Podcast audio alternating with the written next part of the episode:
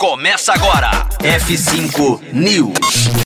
iPhone 13 deve ser lançado em setembro e vir com opção de 1 tera de armazenamento. F5 News, seu clipe diário de inovação e empreendedorismo, disponibilizando o conteúdo.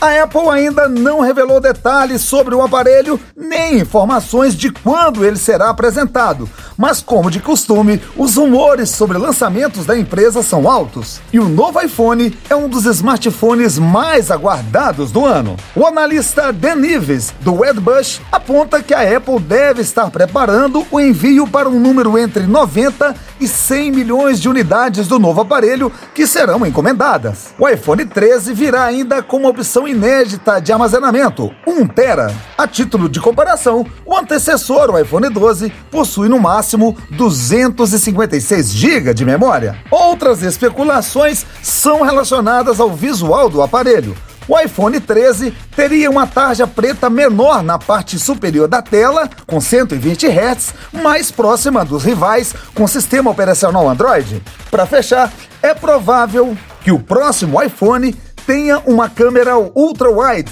com foto automático otimizado tanto no modelo normal quanto nos iPhone 13 Pro e iPhone 13 Pro Max. Esse foi o F5 News aqui na Rocktronic, sua primeira web rádio de música e inovação do Brasil. Conteúdo atualizado. Daqui a pouco tem mais. F5 News. Rocktronic. Inovadora.